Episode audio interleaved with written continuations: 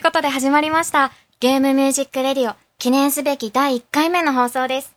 皆さんこんにちは。パーソナリティのミュウです。ラスカルです。ななみです。いやー、初めてのラジオ収録、緊張しますね。いやーもう3人とも落ち着きがない。すっかり深夜のテンションでお届けしていますが、まずは私たちゲームミュージックレディオ、通称ゲーラジについての自己紹介を簡単にしていきたいと思います。K ラジは今年の5月12日に発足したインターネットラジオの番組です。アマチュアの楽団を中心にゲーム音楽の演奏会やイベントを発信していきたいと思っています。全国各地で様々な団体さんが活動されていますが、なかなかそれを全て調べるのって大変だなーって感じてる方多いと思うんですよね。そんな時にゲーラジを聴いていただければ、全国各地のゲーム音楽の演奏会やイベントの情報を簡単にゲットできるという橋渡しのような役目をできたらいいなと考えています。なので、皆さんゲーラジを聞くときは、ぜひ手帳を広げて、筆記用具持って聞いてほしいです。はい。大丈夫ですか？手元にないよという方、今すぐダッシュで準備してくださいね。この後、いろんな情報が飛び出ていきますよ。ちなみに、ゲイラジは1年に4回から6回の放送を予定しています。そして、だいたい次回放送予定日までの演奏会やイベントの情報をお届けしていきます。今回は8月から10月までの3ヶ月分、12団体の情報をたっぷりお届けしていく予定なので、楽しみにしていてくださいね。簡単に言うと、ゲーム音楽の演奏会に行く友達が全国に欲しい。そして、お友達をどんどん増やしたいということなんです。一人でも多くの人がゲーム音楽の演奏会に足を運ぶきっかけになりたい。それぞれの団体さんたちの熱い気持ちを直接お届けできる場所になりたいという。あとは、ツイッターを通じて、リスナーの皆さんと情報交換していきたいですよね。3人で全ての情報を調べるのは大変なので、助けてください。切実。あの、演奏会の会場近くの美味しいもの情報や、あとアクセスについて教えてもらえるだけで行くきっかけにつながったり楽しみ増えますもんね。あとは、演奏会の感想も一緒に共有して楽しめたら、より見えない絆が深まるはず。そう。ゲイラジではハッシュタグがあります。シャープゲイラジをできればこれからどんどん情報共有の場として使っていきたいなと思っていますので、たくさん活用してほしいなと思います。ゲイラジのハッシュタグでどんどん演奏会やゲーム音楽のいいところを広げていきたいです。ゲイラジは演奏会情報をお届けするというきっかけ作りのお手伝いはできますが、それだけではどうしても弱いので、より多くのプラスの声が必要です。今、ラジオを聴いてくださっている皆さん、ぜひ一緒にゲーム音楽の世界を盛り上げていきましょう。ハッシュタグでラジオの感想もお待ちしています。緊張しすぎてだいぶ噛んだし、なんかちょっと真面目に話しすぎたね。いやーどうもテンションで話したらいいのかはちょっとまだよくわかんないところがある。まさか自己紹介でかなり体力を使うとは思わなかった。本当に。でも最初に話が出てから3ヶ月。本当にあっという間に話が進んだね。いやーもう日本酒飲みながら泊り込んで 会議した日が懐かしいです。やりたいこととかね、思いっきり書き出したりとかね、生放送したいとかね。ゲスト呼びたいうん来年呼べたらゲストも呼んで生放送もできて出張放送もやれたらいいですね。ゲスト出てくださる楽団の方大募集してますので、来年頃ぜひよろしくお願いします。その前にまず、今日の放送頑張らなきゃ。まだね、自己紹介しかしてないね。そうだね。では早速演奏会紹介の前半行ってみましょう。はい。まず1団体目、ゲームアディクツミュージックアンサンブル、通称ゲームバンドさんです。演奏会名が、ゲームアディクツミュージックアンサンブル RPG コンサート、トレジャーアドベンチャー。8月の18日土曜日、会場が1時、開演が1時半となっています。場所は、ルネ小平大ホール。西武新宿線小平駅を降りて、南口から徒歩3分の距離です。駐車場がないため、電車やバスのご利用をお勧めしています。気になる曲目、グランブルーファンタジーメインテーマ、ドラゴンクエスト3より大空を飛ぶ。ワイルドアームズより、ファイナルファンタジー12より東ダルマスカ砂漠。ポケットモンスター赤、緑よりシムシティメドレー他となっています。そして団体さんからもコメントをいただいています。どうも、劇団とネタにされる吹奏楽団、ゲーマー理屈ミュージックアンサンブル、通称ゲームバンドです。今回は演奏会全体を一つの冒険 RPG に見立ててコンサートを行います。演奏する曲は様々なシーンの BGM という位置づけです。コンセプトはズバリ、実演奏収録。マルチプレイヤーオフラインロールプレイングゲーム。どの曲がどのような場面で演奏されるかは当日のお楽しみです。また、劇団ゲームバンドと言われるような団員のこだわりの衣装にもご注目していただけると嬉しいです。演奏会の感想などをツイッターでつぶやく際には、ハッシュタグ G バンド、ハッシュマーク GBAND ぜひ使ってください。演奏者一人一人が主人公であり、そして来場者である皆さんも主人公です。トレジャーアドベンチャーというサブタイトルのように、一緒にこの演奏会という名の冒険に参加していただいて、宝物のような思い出を胸に刻んでいただけたらと思います。さあ、会場のみんなで冒険の旅に出ようということなんですけれども、どうでしょうか？はい。ゲームバンドさんといえば、演奏はもちろんのこと、とても気合の入った演出が素敵ですよね。まるでゲームを現実世界でプレイしているような熱のこもった衣装と演出は紹介文にもあるように劇団さながらですもんね。公式サイトで過去の演奏会の動画がアップされているので気になる人はぜひ公式サイトをチェックしてみてください。後で K ラジツイッターにも載せておきますね。今回ゲームバンドさんが演奏するグランブルーファンタジーメインテーマや東ダルマスカ砂漠は曲調がとても勇ましく壮大で吹奏楽アレンジがとても映える曲だなと思いますし逆に大空を飛ぶは冒頭の切ないメロディーがとても印象的な曲でこの曲がどんな風に吹奏楽アレンジされるかもとても楽しみです。グラブルといえばゴリラが話題になっていました。出てきてくれるかなセリフが全部うほほとかになったら 面白そうどんな演出になるのかも楽しみですね一つの冒険 RPG に見立てて催す今回の演奏会ですが、そんな中でシムシティというシミュレーションゲームがどのような立ち位置になっているのか、個人的にですが非常に気になっています。はい。ということで、どんどん次の紹介に移っていきたいと思います。はい。二つ目はイベントです。第4回副次的文化系合唱祭声援。8月19日の日曜日。会場が12時30分。開演が13時となっています。イベント自体は無料ですが、ウェブ予約、当日整理券制となっていますので、また後ほどツイッターにて紹介をさせていただきたいと思います。場所は川崎市多摩市民館ホールです。小田急線向ヶ丘遊園駅から徒歩10分。駐車場は109台あるんですけれども、近くの公共施設、区役所や市民館などと共用となっているため、できるだけ公共交通機関でのご来場がおすすめです。駐車場を利用される方は1時間無料で、その後20分100円となっています。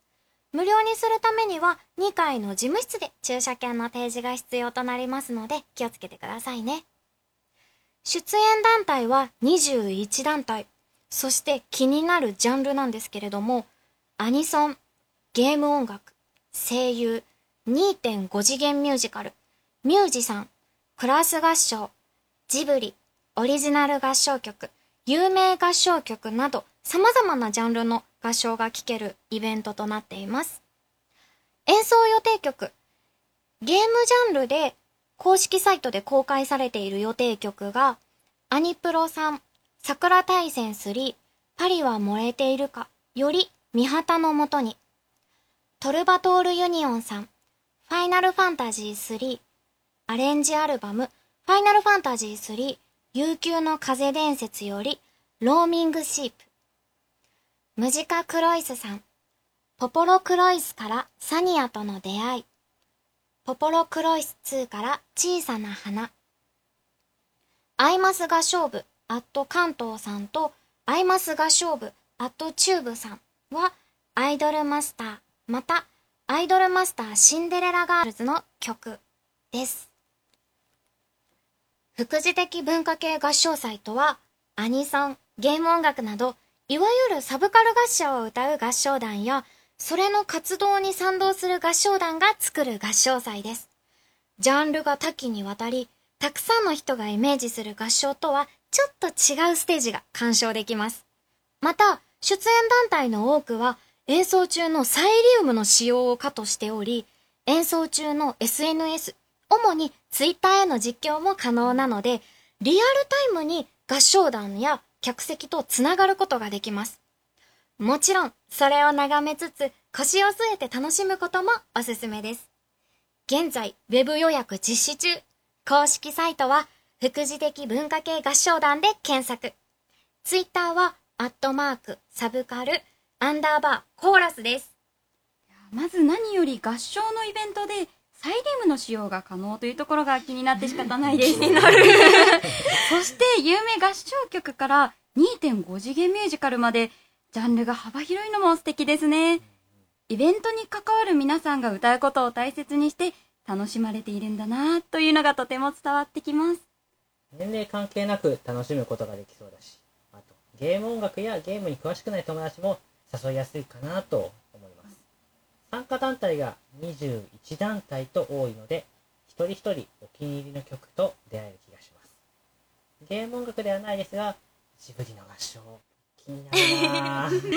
私、クラス合唱も気になるんですよね。うんちなみに、好きなクラス合唱ってお二人あります？私、あの、心の瞳と旅立ちの日にっていう2曲が大好きだったんだけど、リスナーさんでわかる人いるのかな？ななみちゃんとラスカルさんなんかありますか？私は合唱団に所属していたこともあって、そこでよく歌ってた新見徳秀先生作曲の聞こえるが好きですね。へラスカルさんはどうでしょう？えーっとですね、あの、時の旅人っていう合唱曲。懐かしい。あれすっごい好きで、う今でもちょくちょく聞いたりとかしてますね。ん歌ったことがなくても周りが結構歌ってるので、うんあのメロディーは結構皆さん聞いたことあるあるかなっていうのがある。るかもですね。はい、えー話の尽きない第4回副次的文化系合唱祭声援ですが、入場は無料ですが、ウェブ予約、当日整理券制となっております。こちらも後ほどゲイラジの Twitter アカウントにて公式アドレスをご紹介しますので、行きたいな、気になるなという方は、ぜひ早めに予約についてチェックしてみてくださいね。よろしくお願いします。そして次の団体さんは、リトルジャックオーケストラさんです。演奏会名が第15回定期演奏会。8月26日日曜日。会場が12時、開演が13時、チケット制となっています。場所が横浜みなとみらいホール大ホール。東急東横線直通のみなとみらい駅下車。クイーンズスクエア横浜連絡口より徒歩3分です。駐車場は会場のホームページに詳しく書いてありましたので、よかったら確認してください。曲目は、ファイナルファンタジー7より。ゲームミュージックレディオリスナーの皆様、こんにちは。私たち、リトルジャックオーケストラは、作曲家の植松信夫さんファンサイト掲示板でのファン同士の交流がきっかけで、自分たちもゲーム音楽を演奏したいという声が上がり、2000年5月に発足いたしました。2004年に第1回定期演奏会を開催して以来、年1回のペースで毎年8月に演奏会を開催しております。第15回となります今年の定期演奏会では、ファイナルファンタジー7より40曲以上の楽曲をストーリーに沿ったメドレー形式でお届けします。私たちの演奏は作曲家やゲーム作品に敬意を込めて原曲に忠実なアレンジを心がけており、毎年大変好評を博しております。今回は合唱パートとしてゲームやアニメの楽曲の歌唱を中心に活動されているコール・グノーシナ様、コール・クリスタル・マナ様をお迎えし、約100名のフルオーケストラと約80名の混声4部合唱というとても豪華な編成で演奏いたします。ファイナルファンタジー7といえばこの曲な、片翼の天使はもちろん、他の楽曲でも合唱とオーケストラのハーモニーをお楽しみいただけることと思います。1年間かけて練習を積んできたファイナルファンタジー7を全力で演奏いたします。公演は無料ですが、全席指定席のため、あらかじめチケットのお求めが必要となります。7月21日より CN プレイガイドにてお申し込みを受付しております。公演の詳細につきましては、楽団ホームページ、またはツイッター、アットマークアンダーバー、LJO アンダーバーをご確認ください。皆様のご来場を団員一同、心よりお待ちしております。来ました。ファイナルファンタジー7。うん全世界で1000万本以上のソフトの売り上げを記録している FF シリーズの中でも圧倒的人気作品。ブラブラファイナルファンタジーでも今年は FF7 シリーズを単独で演奏してましたね。発売されたのは1997年。前作までのスーパーファミコンからプレイステーションへとハードが移行して、ポリゴンや CG、ムービーが使えるようになっていて、映像面の発展が素晴らしかったです。そして、現在もスクエアエニックスがフルリメイクを予定しており、未だに根強い人気を誇っている作品だということが伺えます。音楽も BGM が生演奏に近づいたり、今回演奏される片役の天使のような合唱曲が入っていたりと、植松信夫さんの作曲たちがより幅広くゲーム内で表現されていましたよね。それにしても、100名のフルオーケストラと80名の混声4部合唱を無料で聴けるのは豪華で贅沢。無料ですが、全席指定のチケット制です。7月21日10時よりインターネットと電話で一般受付を開始しています。後ほど、リトルジャックオーケストラさんの Twitter アカウントやホームページをゲイラジアカウントでお伝えしますので、そこからチケットについて確認してみてください。はい、ありがとうございます。次は、フロッシュリッターオーケストラさん、通称フローケさんです。演奏会名が、フロッシュリッターオーケストラ、シンフォニックコンサート。日時が9月16日の日曜日。会場が14時、開演が14時半となっています。場所が大田区民ホール、アプリコ、大ホール。入場無料ですが、全席自由チケット制を予定しています。JR 京浜東北線蒲田駅東口から徒歩約3分。駐車場は297台あります。15分ごとに100円で最大料金が1800円です。曲目はスーパーファミコンゲームクロノトリガー BGM よりストーリーに沿ったオリジナルアレンジでお送りいたします。1995年にスーパーファミコンで発売された名作 RPG クロノトリガー。発明好きの幼馴染、おてんばのお姫様、カエルの騎士様、心優しきロボット、豪犬の女主張、亡国の王子様。別々の時代に生きる彼らが時空を超えて世界を救う。フロシュリターオーケストラは、そんな発売当初のあの感動、あの冒険をもう一度彼らと共に、という思いのもと、合唱付きオーケストラ団体として結成されました。指揮者に主電源アンサンブル代表の大沢久志さん、コンサートマスターにミュージックエンジン代表の河合光太さんをお迎えして練習に臨んでおります。編曲者は総勢9名。指揮者の大沢さんも編曲を手掛けてくださっています。奏者は周回プレイエンディングコンプ猫11匹？当たり前でしょうのクロノトリガーマニアの集まりです。すでに開始している練習でも熱量が半端ではありません。シルバードに乗って私たちと一緒に1995年に戻りませんか？あの心躍る出会い、切ない別れ、すべてをもう一度一緒に冒険しましょう。この先は奴らの巣みたいだな。どうだ？一緒に行かないか？という気合の入ったコメントをいただきましあた。りがとうございますすは。フロッシュリッターオーケストラという団体名の由来ですが、クロノトリガーの登場キャラであるカエルに由来しているとのことなんです。このゲームの中でカエルは騎士として登場していて、カエルの騎士をドイツ語に翻訳した結果、フロッシュリッターオーケストラと命名されたそうですよ。さらに、このカエルは、実は団長のミクマモンさんの初恋の相手で、すごい。だからこそ、どうしても団名に入れたかったそうです。初恋の相手を団名に入れて、団を立ち上げて、演奏会まで開催する。